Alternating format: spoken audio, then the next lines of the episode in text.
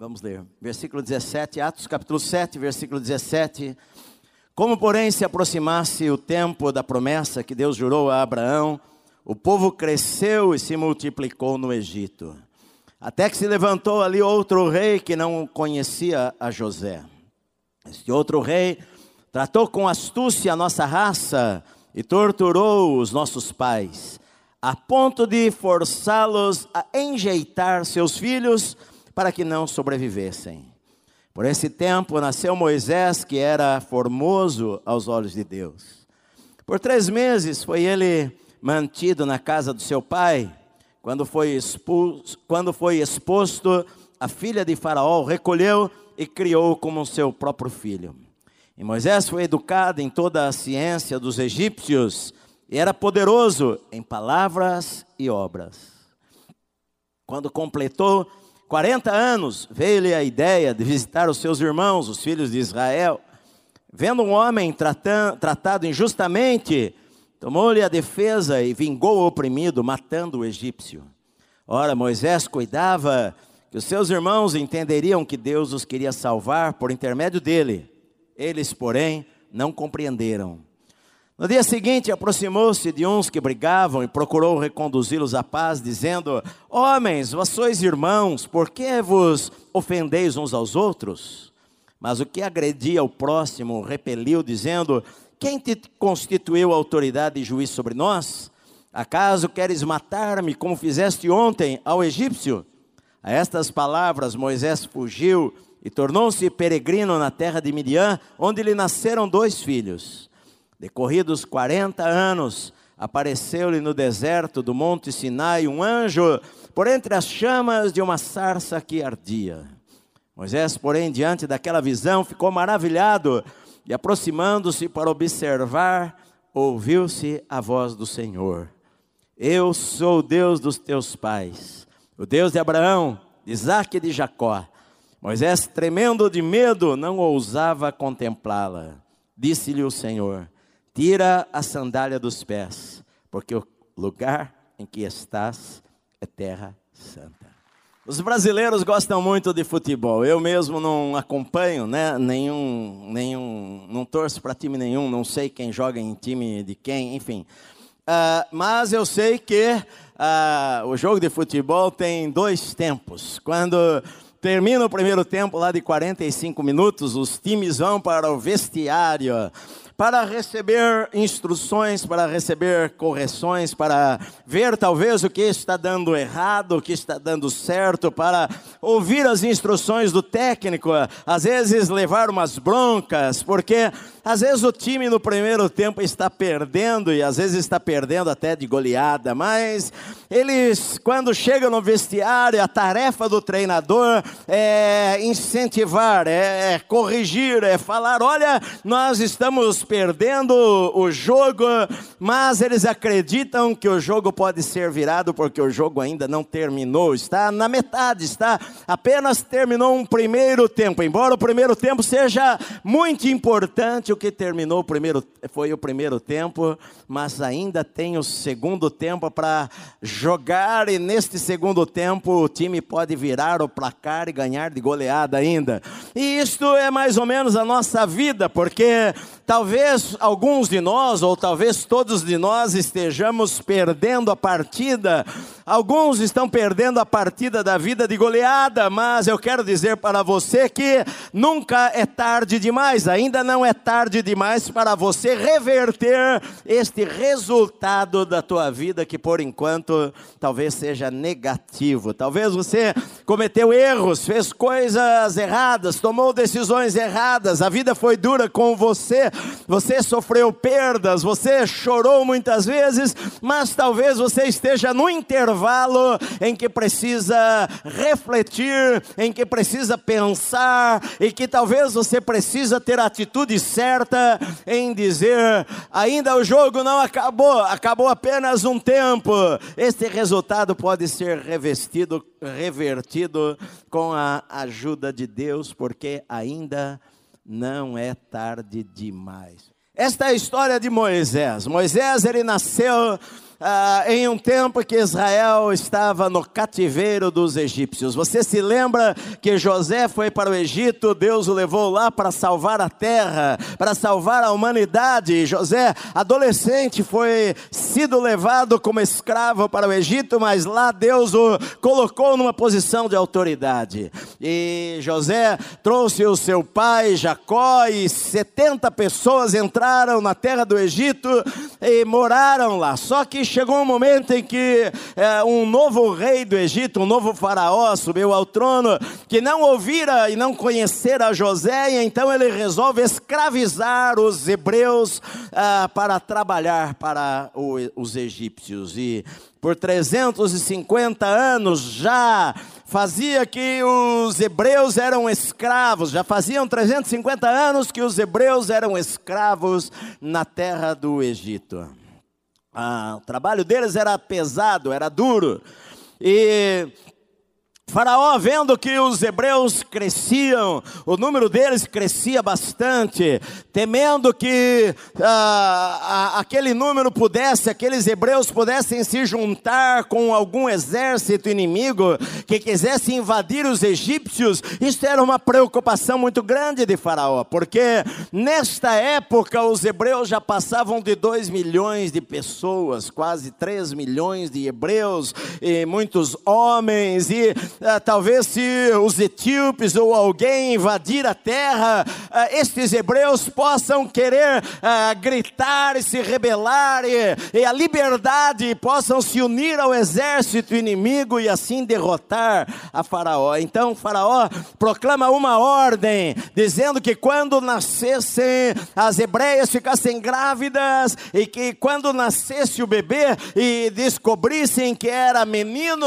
então o menino deveria deveria ser morto, sacrificado, jogado talvez no rio Nilo para os crocodilos, ou morto de alguma maneira, e então por toda a terra do Egito, os hebreus que eram escravos, as mulheres hebreias que eram escravas, agora quando ficavam grávidas, tinham seus filhos tomados dos seus braços e sacrificados. Nesta época, foi a época que nasceu Moisés. A Bíblia diz que os hebreus eles oravam e eles clamavam a Deus debaixo da dura servidão que eles estavam passando e Deus ouviu a sua oração e Deus ouviu o seu clamor, porque Deus ouve o clamor do seu povo. E a esposa de Anrão, a mulher chamada Joquebede, ficou grávida e depois dos nove meses ela deu à luz a um menino chamado Moisés e as parteiras, temendo ao Senhor, pouparam a vida do, daquela criança e entregaram a criança à sua mãe. A mãe começa a cuidar do bebezinho que começa a amamentar e, e chorar, e chegou um momento que não tinha mais como escondê-lo. Ah, era um bebê, ela precisava fazer alguma coisa, então ela pega a sua filha adolescente, então coloca aquele, faz um bercinho de, de, de juncos e, e calafeta com betume e colocam aquele pequeno bebezinho ali dentro e levam ao rio Nilo e soltam ali, e a irmã de Moisés, Miriam, fica olhando de longe para ver o que é que aconteceria com aquele seu irmãozinho.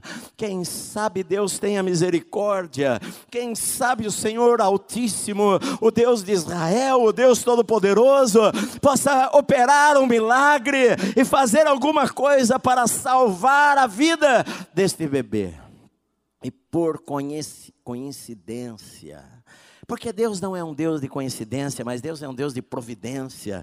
Deus é um Deus que trabalha. Ah, quando nós não estamos enxergando, e de repente, naquela, naquele dia, a filha de Faraó, a princesa, ela vai tomar banho no rio junto com as suas escravas, e ela ouve um choro de uma criança, e ela vê no rio aquele, aquele, aquele cestinho, e, e, e ela fica pensando ali, ali é uma criança hebreia que está, uma das escravas corre para puxar o, o, o, o cestinho com aquele bebê, e quando ela descobre talvez aquela a cobertura que estava ali, ela vê um bebê chorando, e a, a Bíblia diz que ela fica compadecida daquela criança. Então a, a, a irmã de Moisés, que estava ali na beira, corre para lá e fala para a princesa: Olha, se você quiser, eu acho uma, uma mãe, uma mulher hebreia que possa cuidar dele por você. Então a princesa fala para a menina: Olha, busque uma mulher hebreia que cuide da criança e eu vou pagá-la. Então Miriam vai lá e chama sua própria mãe, e a mãe de Moisés vem ali, se apresenta à princesa que fala para ela: Olha, cuida desta criança por mim, eu vou pagar um salário. E você vê aí a mão de Deus, a Moisés, quando nasceu, a, Bíblia diz aqui que foi, era formoso aos olhos de Deus, e Deus protegeu aquela criança que foi levada para a casa do seu pai e da sua mãe. Eu não sei quanto tempo essa criança, Moisés, ficou ali, mas ela ficou tempo suficiente para receber muitas orações, e ela ficou tempo suficiente para, para ouvir o seu pai, a sua mãe falar do grande Deus Deus que eles serviam. E talvez lá com três anos, quatro anos, eu não sei, ah, chegou o momento de desmamar, de tirar do pai e da mãe, levar para a princesa cuidar daquele que seria o seu filho adotivo. E então a princesa do Egito adota Moisés como seu filho, e Moisés então ele é criado ali no palácio de Faraó. Flávio Joséfo fala que o historiador que conta a história dos hebreus, ele fala que Moisés, quando jovem, se tornou um homem que várias vezes foi à frente dos exércitos de Faraó na guerra. Ele fala que Moisés estava na, na, na frente do exército quando os egípcios lutaram contra um outro povo quando, com, e, e obtiveram vitória na guerra. A Bíblia fala que Moisés ele foi criado em toda a sabedoria, em toda a ciência dos egípcios, e ele era poderoso em obras e palavras. Moisés recebeu a melhor educação que havia naquela época. O Egito era o império mais poderoso naquela época lá. E Moisés a, a, era o país mais desenvolvido na, na geografia, na história, na aritmética, as construções egípcias, os embalsamamentos que eles faziam, e as pirâmides que foram construídas e tantas coisas que ah, de, um, de uma cultura extremamente desenvolvida. E Moisés foi treinado e frequentou as melhores escolas e aprendeu a ler e a escrever, que os hebreus não sabiam ler ou escrever. E Moisés se tornou uma pessoa inteligente, sábia, como nenhum outro hebreu teve a chance de receber as instruções que Moisés recebera. Ele era uma pessoa diferente. Flávio José fala que, que Moisés estava sendo preparado para ser o sucessor de Faraó. Ele era o neto de Faraó. E ele estava lá no palácio sendo preparado para isto. Ele conheceu tudo o que era de bom na sua época. Ele tinha servos que cuidavam da sua roupa, da sua comida. Ele dormia nos lençóis egípcios que até hoje são famosos. E por 40 anos Moisés esteve ali naquela, naquele palácio sendo cuidado.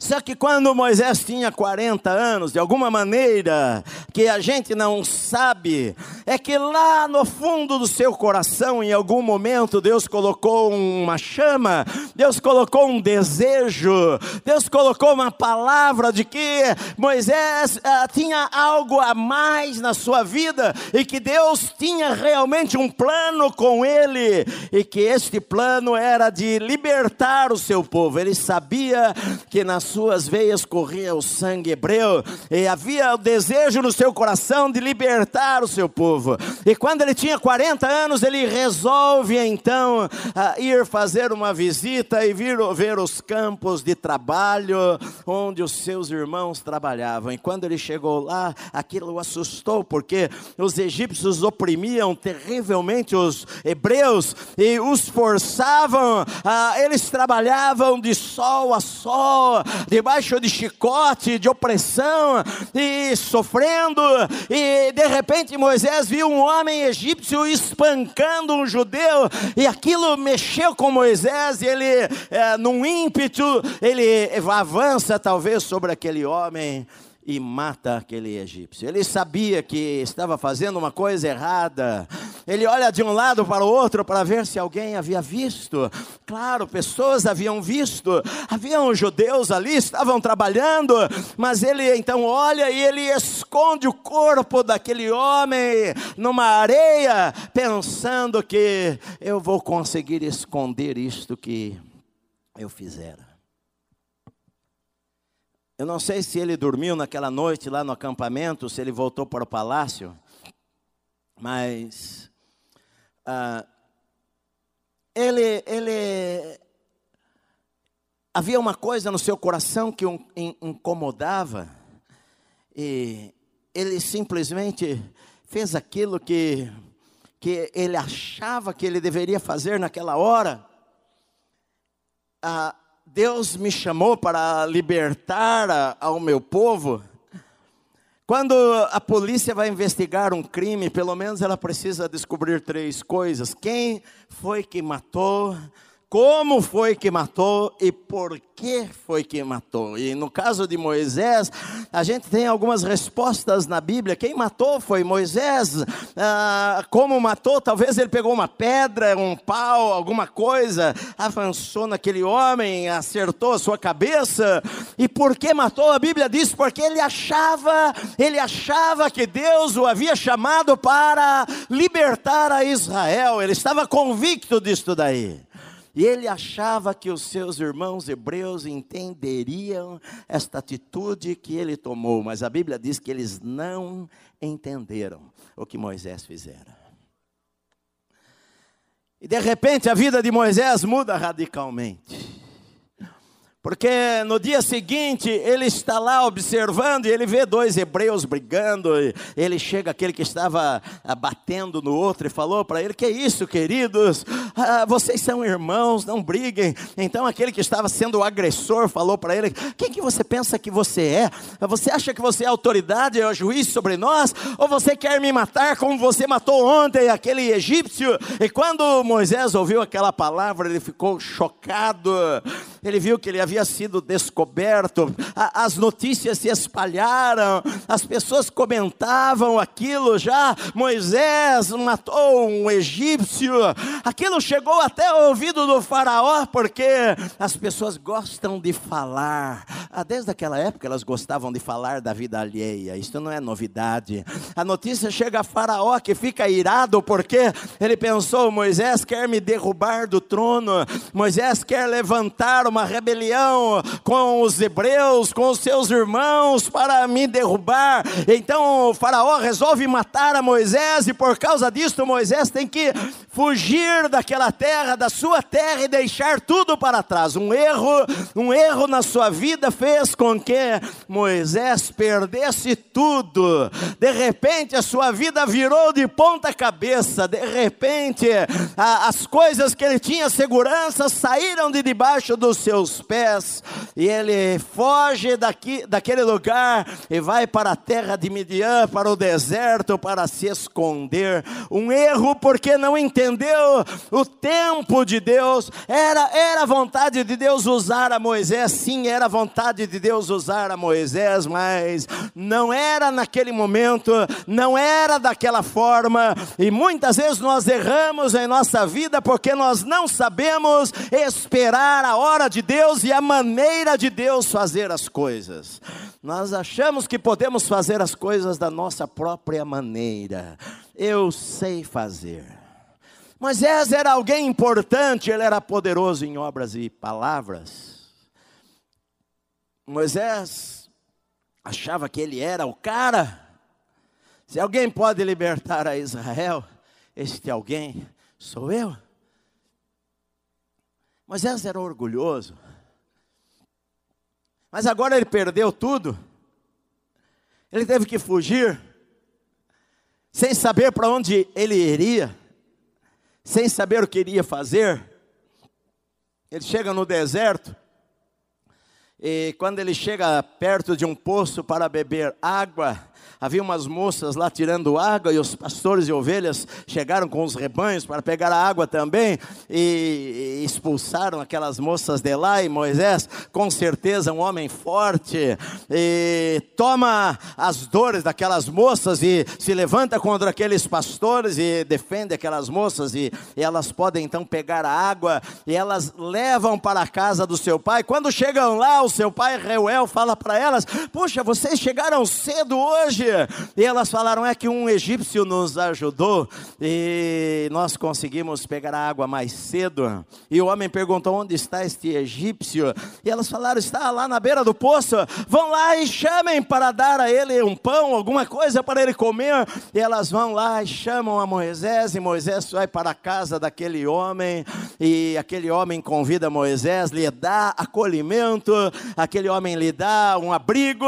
E Moisés passa a viver na casa daquele homem que tinha sete filhas, e então aquele homem resolve dar uma das filhas a Moisés como esposa, e Moisés se casa com a filha daquele homem lá e começa a viver na terra de Midian na, no deserto e se torna pastor de ovelhas, uma das profissões mais difíceis que havia.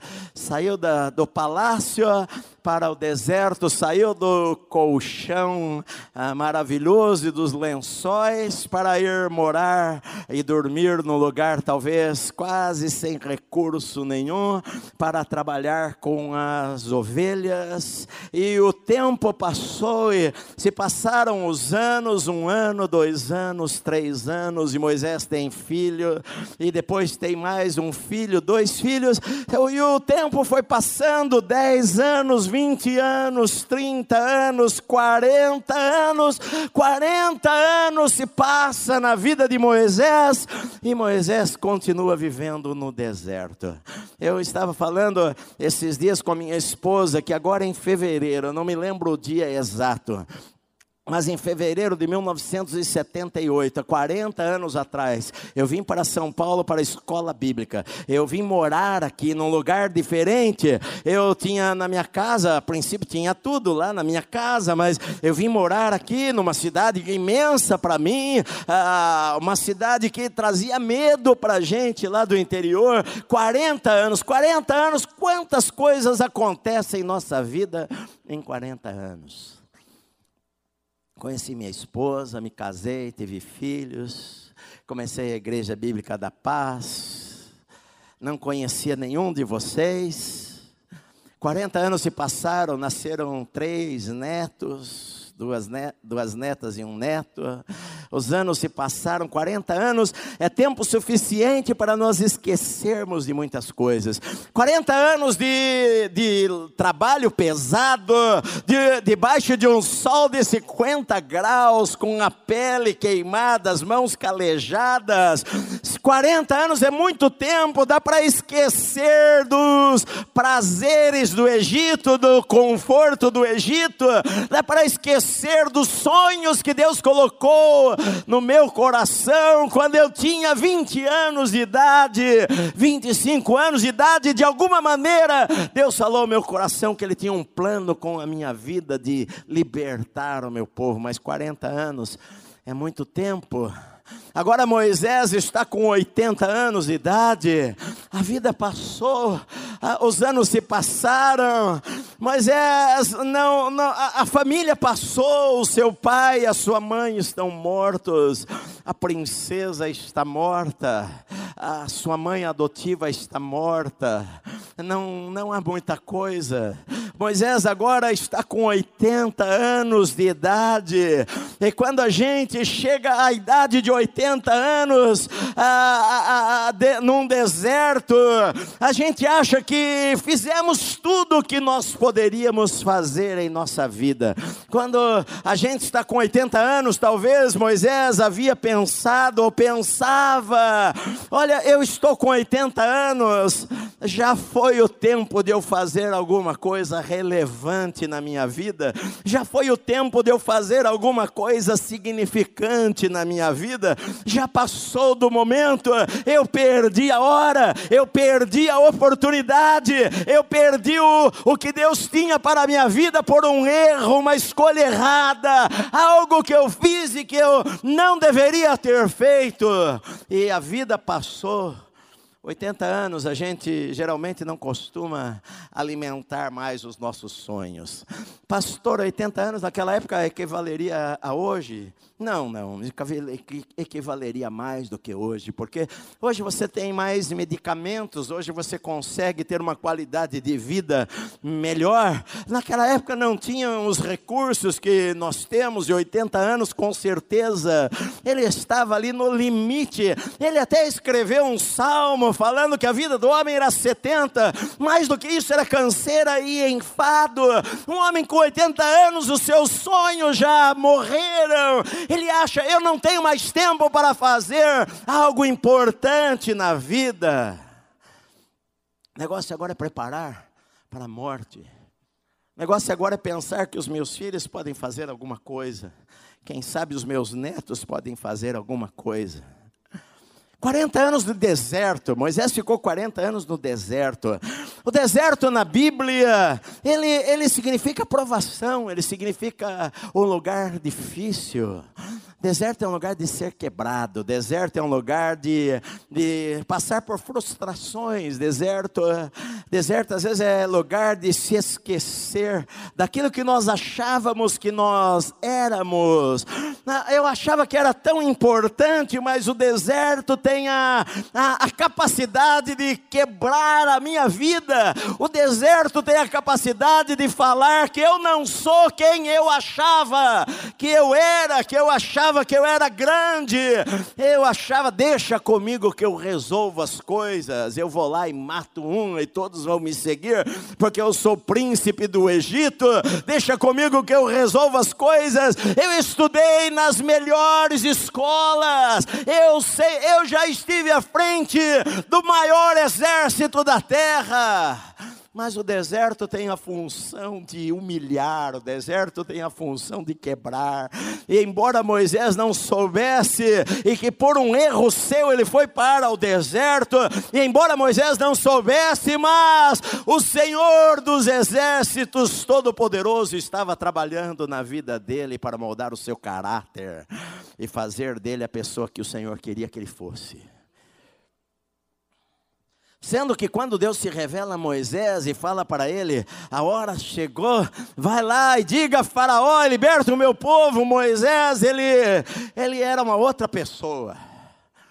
Aqui no livro de Atos fala que ele era poderoso em obras e palavras, mas agora Moisés, ele fala para Deus titubeando, e Deus fala para ele: vai lá e, e diga para o Faraó libertar o meu povo, e ele fala: Senhor, quem sou eu? Eu não, não posso fazer isso, manda outro no meu lugar. Ah, e, e, eu não, não, não, não sei falar direito, eu sou gagago. Senhor, manda outra pessoa, não tem como eu fazer isso daí. E Deus falou: Não, você vai. Não, mas Senhor, eu não consigo. Já passou da época, já passou do tempo. O Senhor não entende sobre tempo. O Senhor não entende que um homem de 80 anos não tem mais sonhos. O Senhor não entende que um homem de 80 anos está esperando a morte. Eu digo para você: Não, meu amado, Deus não entende. Deus não entende. Porque para Deus ainda dá tempo de fazer muitas coisas. No calendário do homem, nós olhamos a vida achando que, porque eu tenho 80 anos, eu não consegui fazer o que eu sonhava, eu não consegui realizar as coisas que eu desejava, eu começo a pensar: bom, não tem mais jeito, mas você não sabe o dia da sua morte, você pode morrer hoje, ou você pode morrer daqui a 40 anos. Não, pastor. Eu já tenho mais de 70 anos. Sim, mas Deus pode dar a você mais 25 anos. E você pode viver até 95 anos e você não sabe. E 25 anos dá para fazer muitas coisas na vida, além de colocar um pijama e um chinelo no dedo e esperar a morte. O chinelo no pé, não no dedo. Você às vezes não sabe. Porque você se aposentou no trabalho de 30 anos, você acha que a vida acabou. Você acha que não tem mais tempo para recomeçar, você acha que não tem mais tempo para fazer nada, você acha que a vida foi embora e agora não resta mais tempo. Mas Deus diz: ainda não é tarde demais. Era um dia normal. Quem mora em lugar pequeno sabe disto. A gente vai para o sertão o dia demora para passar. Tudo ali. A vida não passa. O dia passa lentamente. Moisés ficava no deserto por dias para procurar, eu preguei sobre o pastor, procurar um pasto para as minhas ovelhas, levando o rebanho de um lado para o outro. E ele leva o rebanho atrás do Monte Horebe, ou Sinai, lá no norte do Egito, quase na divisa com Israel.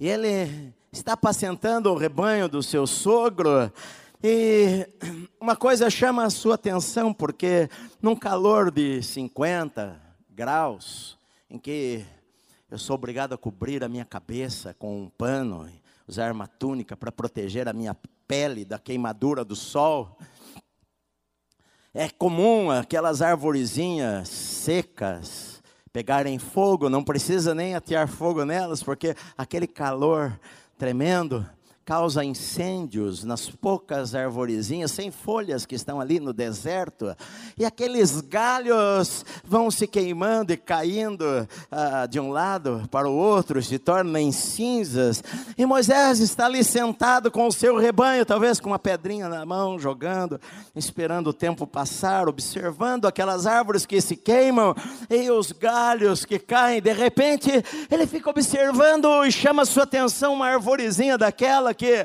há horas ela está se queimando e as outras por perto já caíram, mas ela está lá intacta. Ele fica curioso. E ele se levanta e ele chega perto para ver o que é que está acontecendo.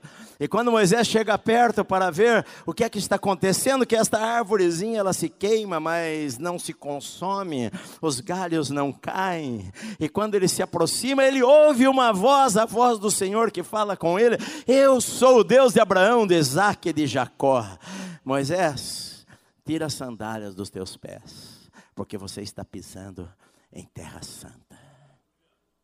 O lugar onde Deus está é terra santa.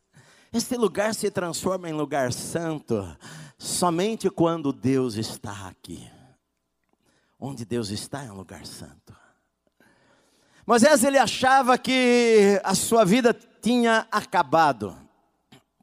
Mas a vida só acaba quando Deus fala acabou. Muitas vezes nós pensamos que tudo que nós tínhamos a fazer na nossa vida nós já fizemos apenas porque eu tenho 70 anos, 60 anos, 80 anos, 90 anos. Estou aguardando a morte chegar. E talvez estes 80 anos da minha vida, como foi no caso de Moisés, seja apenas um tempo de preparação do Senhor para eu realizar a maior obra da minha vida. Porque Moisés, a, a obra da sua vida não foi realizada quando ele estava no palácio, a obra da sua vida não foi realizada quando ele pastoreava ovelhas, ele estava sendo apenas preparado para realizar o que Deus tinha planejado para a sua vida.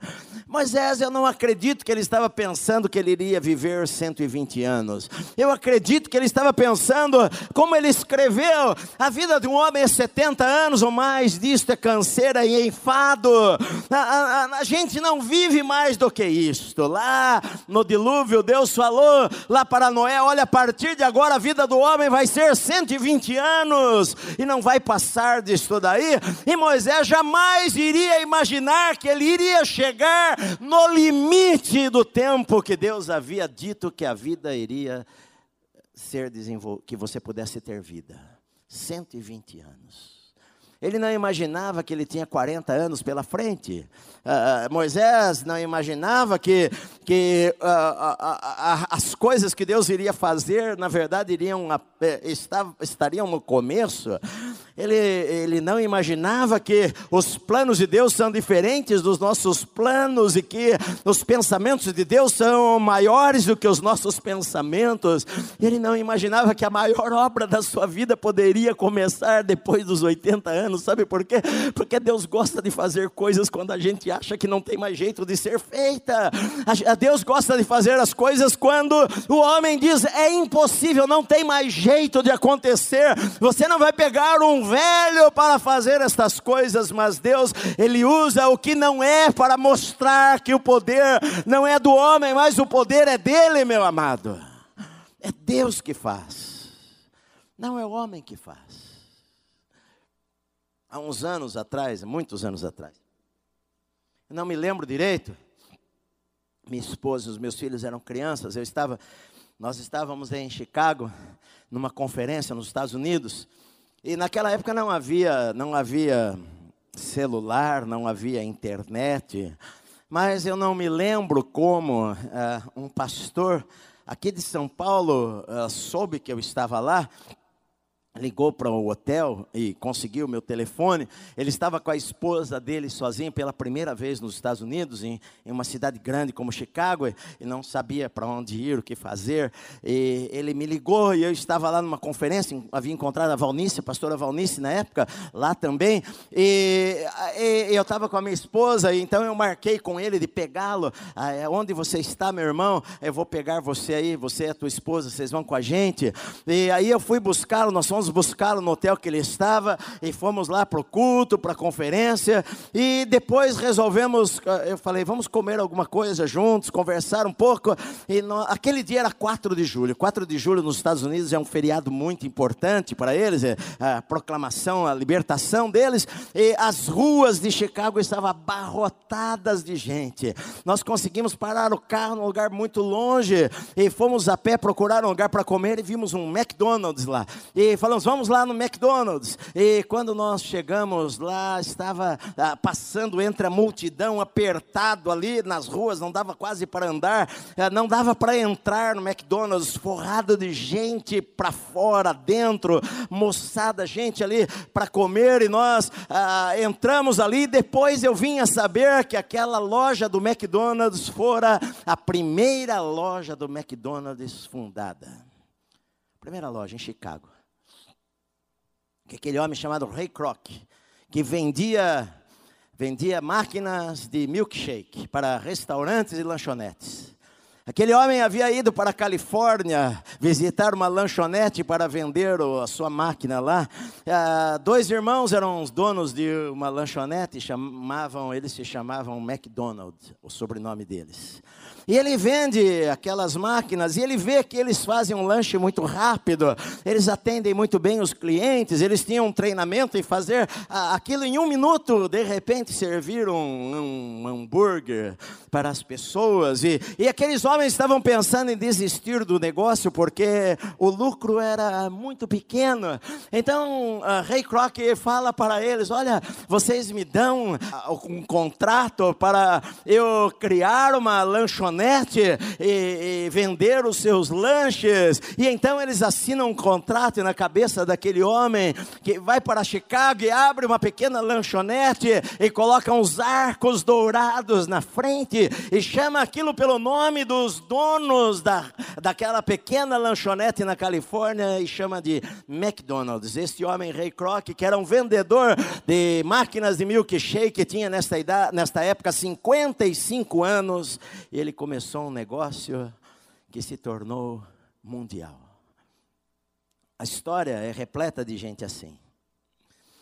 Estava lendo que quando o Dr. Drauzio Varela iria fazer 50 anos, um amigo dele falou para ele: Olha, 50 anos, ele é médico, 50 anos a vida começa uma, uma descida interminável, só no, no túmulo. E ele falou: Eu não quero isto para a minha vida. Ele falou: Eu vou começar a correr. E ele falou: O desafio para mim era correr Logo que eu decidi, eu vou começar a correr. Peguei um par de tênis de corrida, desci no prédio e coloquei nos meus, nos meus pés e falei: eu vou correr a maratona de 42 quilômetros em Nova York. Com 50 anos de idade, ele correu a sua primeira maratona. Ele deve ter 74 hoje. Há 24 anos ele anda correndo maratonas por aí, por vários lugares do mundo. As pessoas às vezes falam para ele: Puxa, você é tão magro, você tem sorte. Ele fala: Sorte não, suor. Aquele famoso, um famoso, eu não assisto muitos filmes, mas eu já ouvi em alguns filmes, Samuel Jackson, aquele ator negro, que fez o seu primeira peça, estreou como ator na sua vida quando ele tinha 43 anos de idade. O Harland Sanders, que fazia frango frito em Kentucky e vendia para as pessoas de casa em casa e, re, e resolveu abrir uma lanchonete e colocou o nome dela de Kentucky Fried Chicken, KFC. Ele tinha 65 anos de idade quando ele fez isto. Estava lendo que em 2015, uma reportagem, em 2015, o senhor Arthur Mendonça Cataldo, em Santa Catarina, chega à academia, chegava à academia às 11 horas da manhã para o seu treino. Treinava 45 minutos por dia.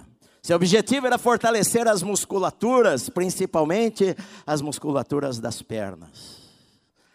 E ele ali insistentemente empurrando os pesos com as pernas e com os braços para fortalecer os seus músculos, duas vezes por semana. Mas o interessante não é que ele fazia isso, porque muita gente faz isso daí. Mas o interessante é que em 2015, em março, ele havia completado 100 anos de idade. A gente muitas vezes a gente acha, bom, eu já fiz tudo o que eu poderia fazer. Eu já, eu já, agora eu estou esperando a morte chegar. Mas você não sabe o dia que você vai morrer. Você pensa, na minha cabeça, eu penso o seguinte: eu tenho que cuidar do meu corpo, porque o maior, o maior bem que eu tenho na minha vida é o meu corpo. Eu não tenho como viver sem ele. Você pode destruir o seu corpo, ou você pode falar, bom, é o que eu tenho, então eu tenho que cuidar dele, não é para ficar bonitinho, mas eu tenho que cuidar dele porque eu preciso dele para viver, porque se ele falhar, eu vou sofrer com isso daí. Então eu, eu, eu posso pensar, bom, eu vou procurar cuidar o máximo possível desse corpo, e se eu não tiver uma doença grave, ou se um caminhão me atropelar, ou se eu não, não o avião que estiver não explodir, alguma coisa assim, eu devo viver muitos anos ainda, não é? é? Então você pode pensar, eu, Edson, eu tenho ah, 57 anos, eu posso pensar assim, bom, ah, ah, nos meus cálculos, hoje eu poderia, a, a, vida média do brasileiro é 70, 70 e poucos anos, mas daqui a alguns anos isto vai su subir, eu posso viver bem até os mais 30 anos, 87 anos. A nossa igreja fez 30 anos, ou seja, eu posso viver o mesmo tempo ah, que desde quando eu comecei com a minha esposa naquela casa com seis pessoas a estudar a Bíblia há 30 anos atrás, e quantas coisas aconteceram, quantas milhares de pessoas passaram por aqui. Às vezes eu encontro gente no Rio Grande do Norte, encontro gente em todo canto do Brasil e a pessoa fala para mim, pastor, eu me converti lá na Bíblica, lá na Alferes Magalhães, eu me converti lá na Ataliba Leonel, eu me converti lá em tal lugar, eu fui chamado para o ministério. Esses dias eu fui pregar em um lugar, o apóstolo falou para mim, falou, pastor, eu fiquei lá na Bíblica sentado ouvindo por mais de um ano, eu e a minha esposa, até Deus me chamar e eu começar um trabalho. Sabe, a gente não sabe 30 anos quantas coisas aconteceram. Eu posso pensar, bom, se nada acontecer, eu vou ter mais 30 anos pela frente para pregar o evangelho, mas eu não sei o que está na cabeça de Deus. Deus pode me chamar hoje à noite. Ou Deus pode falar, filho, eu estou planejando que você viva 97 anos. Então, na verdade, você não tem mais 30 anos, mas você tem mais 40 anos. E,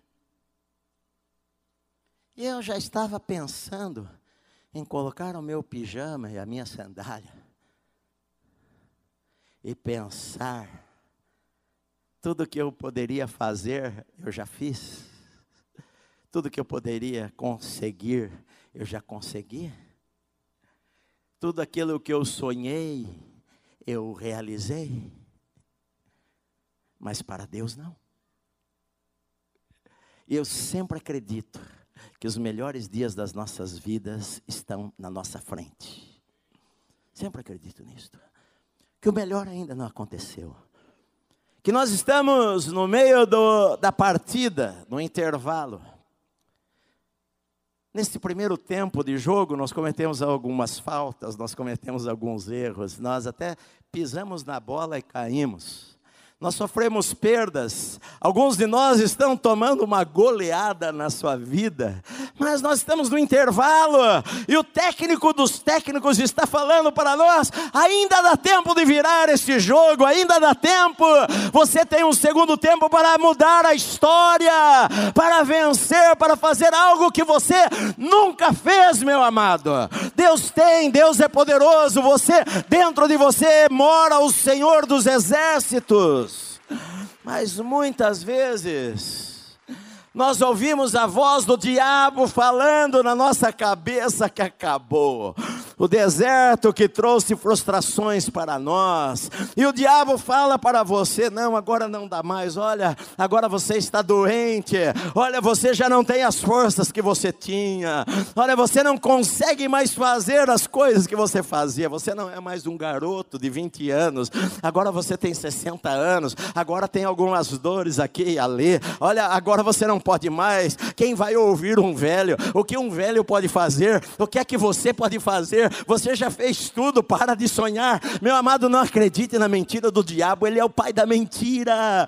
Deus tem para você sempre coisas maiores, talvez todo, todos os anos da sua vida, todas as dores que você passou, todas as lágrimas que você chorou, tudo aquilo que você passou e enfrentou na sua vida, foi de uma certa forma, Deus usou para preparar você para algo maior que Ele quer fazer através da sua vida, mas Ele não revelou para você ainda? Você acha que Moisés sabia? Você acha que Moisés sabia? Você acha que um homem com 80 anos de idade sabia? Aqui na igreja talvez tenha gente com 80 anos de idade, 70 e tantos. Talvez tenha alguns aqui que tenham 80 e poucos. E você está pensando, bom, eu eu não tenho mais nada. Tem só mais alguns anos. Todos vão morrer. Mas você não sabe o que Deus tem. Se Deus falou, você vai viver 105 anos, você tem que se preparar para isto. Você tem o desejo de estudar e não estudou? Tem gente entrando na faculdade com 60 anos de idade. Tem gente prestando concurso público, eu estava lendo de um homem prestando concurso público para ser juiz de direito com 55 anos de idade. E você pode pensar, ah, já foi, pastor, já foi a época, pastor. Saia da zona de conforto, meu amado. Sacode o esqueleto. Você não foi chamado, Deus não deu um sopro de vida para você, Deus não colocou o, o maior presente de você poder viver, simplesmente para você estar acomodado nas coisas que já aconteceram, ou deixar que as tristezas e frustrações e perdas da vida abatessem você de uma tal maneira que você acha que tudo acabou que não tem mais tempo para fazer as coisas, e que os anos se passaram, e que agora o tempo já foi, o tempo não foi, meu amado. Enquanto você está vivo, tem esperança. Enquanto você está vivo, você pode se mexer. Enquanto você está vivo, você pode fazer aquilo que você sonhou e que não conseguiu fazer quando você tinha 25 anos de idade. Quem sabe agora Deus está dando a você a chance de você fazer. Os filhos cresceram, casaram, foram embora de casa. Agora você pode fazer algumas coisas que talvez não teve tempo de fazer, ah, mas Deus pode dar a você o tempo que você precisa agora. Por que é que você vai desistir? Moisés pensou, não tem mais tempo. Mas Deus pensou, eu estou apenas começando. Vai lá, Moisés. Deus fala as coisas mais ridículas que é, seja possível para nossa cabeça. Deus tem um senso de humor extremamente exagerado. Deus poderia pegar Moisés quando ele estava lá no Egito. Deus poderia pegar Moisés quando ele era príncipe, esperar, vamos, colocá-lo como o faraó. Deixa eu livrar Moisés de fazer algumas besteiras aqui. Eu sou o Senhor. Deixa eu usá-lo agora. Não. Mas Deus precisava quebrar a Moisés. E Moisés poderia saber que eu não tenho capacidade para fazer.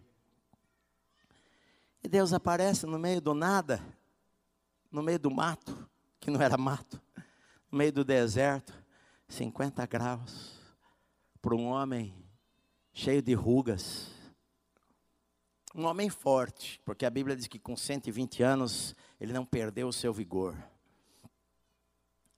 Deus fala de uma árvorezinha pegando fogo e fala para ele: Moisés, é hora vai lá para o Egito e fala para Faraó: deixa o meu povo ir. Como é que Deus vai falar para um homem de 80 anos, que não tem exército, que não tem nada, que era um fugitivo, um assassino, um assassino, um fugitivo, procurado pelo império, e Deus fala para ele: agora que você tem 80 anos, que você não consegue mais fazer, agora você vai lá e faz. Porque Deus usa aquele que nós achamos que não tem mais uso, meu amado, para que a glória seja dele e não nossa. O homem muitas vezes ele acha que ele consegue fazer e ele quer receber a glória por aquilo que ele faz. Mas Deus não se importa com nada disto. Deus usou Moisés sim. Aquilo que ele aprendeu, Moisés foi o homem que escreveu Gênesis, Êxodo, Levítico, Números e Deuteronômio. Não foi Abraão, não foi Isaac, não foi Jacó. Talvez eles nem soubessem escrever. Moisés, depois de ouvir aquelas histórias de 500 anos atrás, ele vai lá e ele escreve. Ele era letrado, ele tinha capacidade, ele teve treinamento. Deus usou o treinamento que ele teve. Sim, Deus usa as coisas que nós aprendemos para a glória dele. Mas somente quando Moisés falou: Eu não consigo, Senhor manda outro no meu lugar. Deus fala: não, é você mesmo. Deus fala para você: é você mesmo. Ainda dá tempo de você fazer algumas coisas que você nunca imaginou. Dá tempo de você viajar para alguns lugares que você sonhou e não teve a chance. Dá tempo de você fazer alguns cursos que você não teve a chance de fazer na sua vida. Dá tempo de você fazer algumas coisas que ardiam no seu coração quando você tinha 20 anos de idade e que ficaram no esquecimento porque os anos passaram, a vida foi dura, as coisas aconteceram e você desistiu daquilo, mas Deus não quer que a gente desista dos sonhos que Ele colocou em nosso coração um dia, meu amado. Você tem a presença do Espírito Santo, você tem a presença de Deus, você tem a bênção do Senhor sobre a sua vida. Quando você for para a direita, o Senhor falou que vai abençoar a você. Se você for para a esquerda, o Senhor falou que vai abençoar a você. Então creia no Senhor e creia em grandes coisas, porque Ele é um grande Deus, meu amado. Não creia em coisas pequenas. Você pode falar, o diabo pode falar na sua mente: hoje você está doente, mas Deus dá forças para você, meu amado, em qualquer situação, para você realizar o impossível, porque aquilo que é impossível para o homem é possível para Deus. Todas as coisas são possíveis para Deus. Todas as coisas são possíveis para aquele que crê. Eu estou empolgado. Eu até estava sabendo pouco sobre a aposentadoria, porque eu não penso em me aposentar, então deixei passar um pouco o assunto, me informando através de amigos.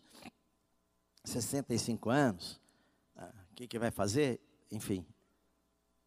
Eu sou contra que se faça alguma coisa contra os pobres, as viúvas, os órfãos, enfim. Mas eu posso estar pensando, bom, é hora de eu passar o bastão. Claro, eu vou passar bastão qualquer hora. Isso não quer dizer que, que eu vou me aposentar do que Deus me chamou para fazer. Claro. Eu tenho muita coisa para fazer. Eu estou empolgado. Muita coisa que eu tenho para fazer. Eu estou empolgado com o que Deus tem para a minha vida. Eu estou me sentindo uma criança. Porque eu sei que Deus não terminou o que Ele tinha para fazer na minha vida.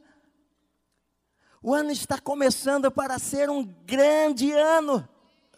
O ano está começando para nós conhecermos mais profundamente o Senhor e estudarmos mais a Sua palavra maravilhosa e sermos mais cheios com o Espírito Santo e realizarmos mais coisas do que jamais nós realizamos em nossa vida, meu amado.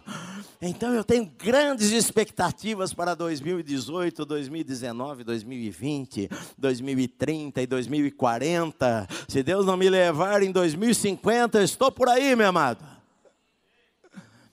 Firme e forte, fazendo o que Deus me chamou para fazer.